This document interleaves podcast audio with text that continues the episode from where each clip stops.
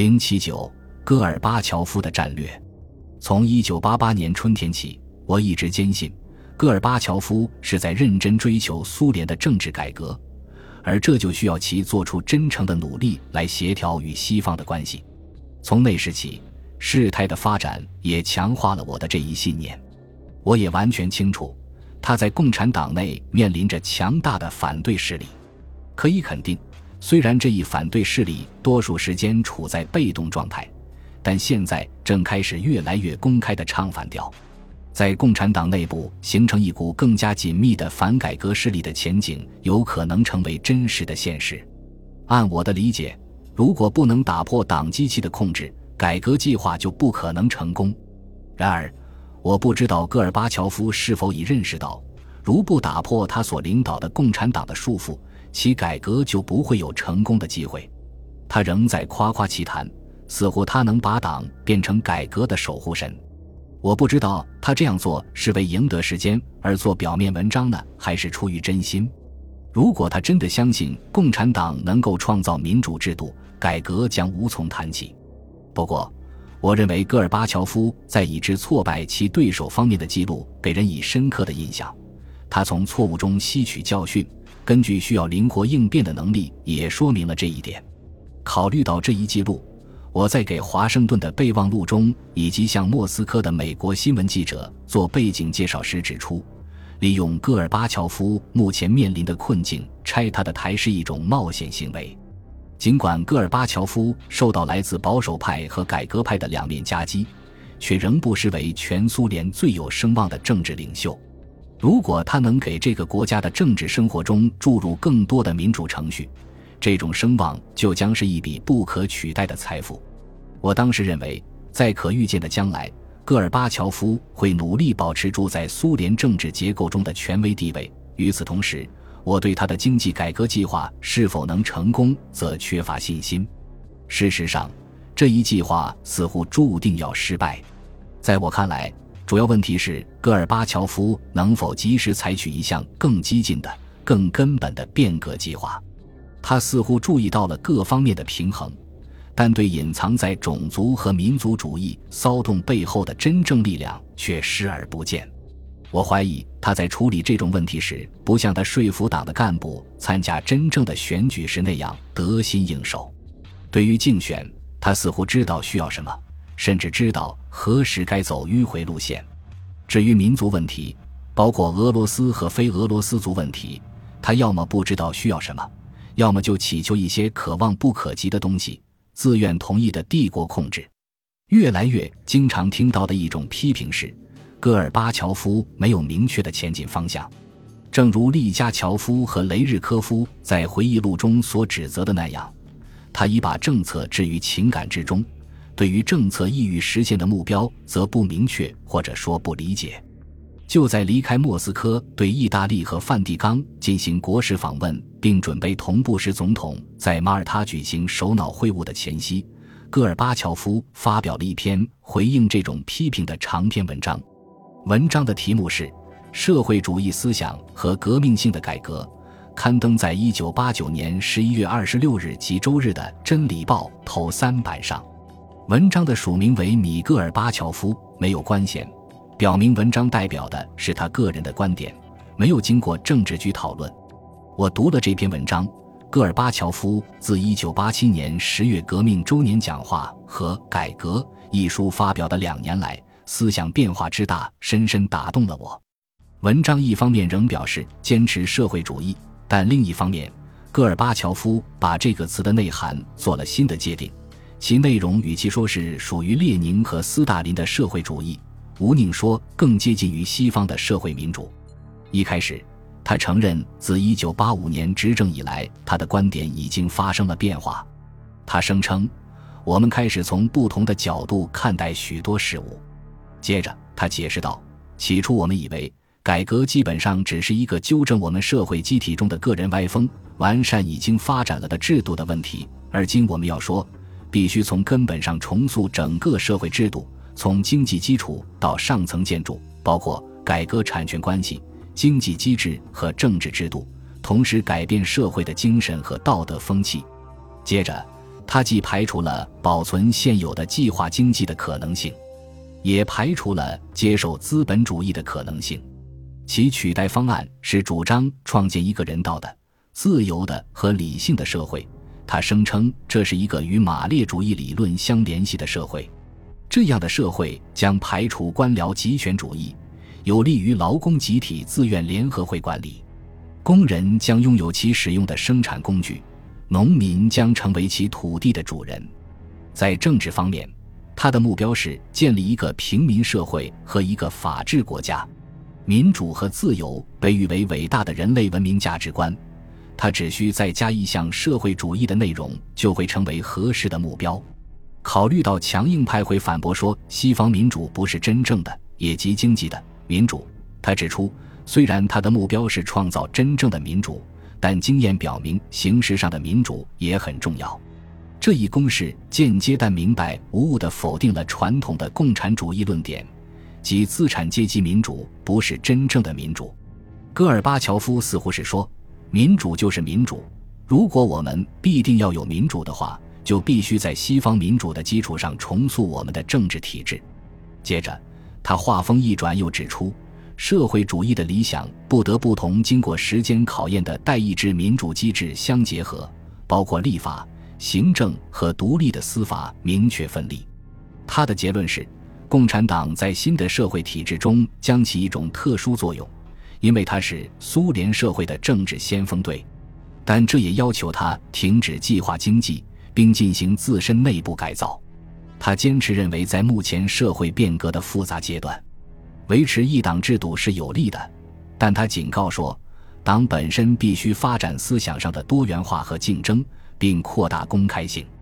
戈尔巴乔夫虽未称赞叶利钦在过去两年里一直表达的那种思想，但却沮丧地写道：“作为一个整体，社会正迈向民主，而党始终落在后面。”浮卷沉思，我多了一些勇气，少了几分气馁。我生性乐观。通常更多关注的是注入空瓶里的水，而不是还有多大空间没有灌满。我不能说戈尔巴乔夫究竟是给改革目标的瓶子注入了百分之二十，还是百分之四十，亦或百分之六十的水。可以肯定的是，瓶子中仍留有很大的空间。但看得出，戈尔巴乔夫正在从经验中学习。由于他所遇到的困难，他的目标正变得更趋于激进而非谨慎。这篇论文避而不提阶级斗争，其基本的民主制度概念与西方也没有什么两样。然而，戈尔巴乔夫的经济观念却相当混乱，充斥于他1987年周年讲话中的那种教条式马克思主义公式已经荡然无存。现在，他模模糊糊地选择了集体所有制和集体经营思想，并继续坚持捍卫作为一般概念的社会主义。他没有指出走向市场关系制度的重要性，也根本没有承认没有私有财产权就不可能有政治民主。当然，我不能奢望，即使是最有眼光的苏联领导人，在一九八九年会撰文为资本主义辩护。如果戈尔巴乔夫真的这样做了，那么他苏联领导人的位置也就不会维持多久了。他对西方社会民主半推半就的心态，在当时也许只能走到那一步。不过，我当时有一种感觉，他为一种重新界定的社会主义辩护，远非一种策略。他似乎真的相信集体所有制比个人所有制优越。这些想法若不是为随后的经历所动摇，就会在未来一直在他的思想中游荡。比较而言，他对党的评论给我的感觉是。尽管先锋作用不离口，但却正准备放松党对政治进程的控制。一党制不再被说成是必不可少的政治制度，它仅是特定时期的权宜之计。戈尔巴乔夫虽然呼吁党应是社会的先锋，但又指出社会比党变革得快。换言之，社会是先锋，党在拖后腿。如果党继续抗拒改革，阻碍国家，后果将是什么呢？戈尔巴乔夫没有说，但我想我知道，他的下一逻辑步骤将是在党外为自己建立一种权力基础，然后再迫使党跟他走。如果失败了，他最后也能挣脱出去，而不至于自动丢掉事业。可以推测，戈尔巴乔夫的战略是既要推动政治变革，又要保住权力宝座。但我没有把握说，我理解了他在危机四伏的经济和民族问题上的战略。越来越多的证据表明，他对这些问题的理解是错误的。苏联的大多数大中型企业控制在莫斯科的中央部委及其官僚们手中，这不仅导致了效率低下，而且浪费严重。经理和工人都对这种无形的控制不满。在俄罗斯各州和各省，这种控制产生了严重的不良后果。在其他共和国，这种控制被视为一种凌辱。一种明目张胆的帝国主义。整个改革时期，人们谈论较多的是把管理职权下放到企业，但这从未付诸实施。只要中央部委不革新，它就不会实现。戈尔巴乔夫有时似乎理解这一点，但他好像不愿也没有能力推动一项具体变革。财产所有制问题对民族问题也有一定的意义。只要国家占有全部生产手段。各共和国的政治领导人就有一种强有力的动力，在切实可行之时，谋求脱离中央。宣布独立不仅使他们得到了共和国的政府机构，还使他们得到了土地和财产。即使现行体制允许相当规模的私有财产存在，或者允许当地小规模的集体所有制存在，独立带来的显而易见的好处也要远远超过他们。戈尔巴乔夫不时地攻击波罗的海各共和国恢复私有制的企图，但他似乎忽视了中央所有制对联盟造成的威胁。因此，在我看来，戈尔巴乔夫在抵制财产私有化，并拒绝给各共和国真正的经济自主权的同时，也给自己的政策带来了诸多难题。他也许不能转过来支持直接的私有化，但令人难以理解的是。他为什么感到有必要对这种观念予以严厉的斥责呢？如果不能启动全国的私有化进程，他至少应该允许经济改革的决策权转到民选的各共和国领导人那里。否则，如果经济继续恶化，经济压力就会激起民族情绪。只要莫斯科一显示出力不从心的迹象，国家将顷刻分裂。就立陶宛和其他波罗的海沿岸共和国而言。我当时感到独立已是势在必行。